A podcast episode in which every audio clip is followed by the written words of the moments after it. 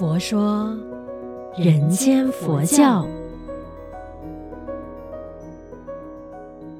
你好，我是主持人碧芝吉祥。佛法生活化，生活佛法化。这一期呢，要简单的聊一下我对于五戒的这个认知。那其实，在我皈依了之后呢，当然在慢慢长大一些的时候，很多的师姐就会说：“哎，你持五戒了吗？”那时候我对于五戒的认知，哈，就是很。很表面的，就是呃不杀生啊，不偷盗，不邪淫，不妄语，不饮酒嘛。那当我就是已经过了那个法定的年龄的时候，我自己本身呢，嗯，就是喜欢偶尔跟朋友会有一两杯这样，所以我一直不敢持五戒。我就说，哎，如果持了五戒，就代表我不能饮酒吗？但后来我的认知，哎，原来不是这样的哦。那呃，后来经过法师的指点啊，或者是我在嗯佛教的这些典籍里面呢、啊，都会看到的。其实五戒最主要就是以这个戒律的那个精神去维护我们对于啊、生活的那个嗯要求啊，也就是呢，我们可以时时刻刻呢保持这个醒觉心。那就是五戒呢，其实就是我们佛陀初步给予我们的这个指示，也就是说，也给我们定下了一个。形式的依循标准，让我们呢有了一个明确的依规跟指标。就好比如说，你看我们的社会啊，也是需要法律的这个规定去约束我们人们的行为嘛，不然大家就会无法无天呐，对不对？所以呢，呃，戒律这一个，嗯，真正的精神，其实主要就是呢不侵犯而给予尊重的意思。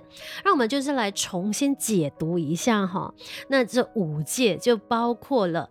不杀生，不偷盗，不邪淫，不妄语，不饮酒。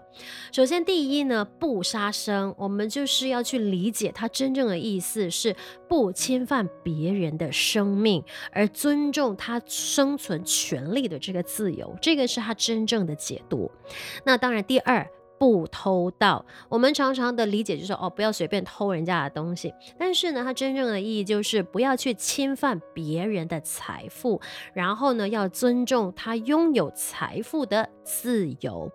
当然，第三呢，就是不邪淫，也就是以不侵犯别人的身体、名节而给予尊严的这个自由。而第四，不妄语。之前我对于不妄语的解读就是知道说啊，不能说谎。但是，它真正的意义就是不侵犯别人的名誉，也不夸大宣传获取别人的信仰，不贬养他人，也不造谣生事，而尊重他人信用的这个自由。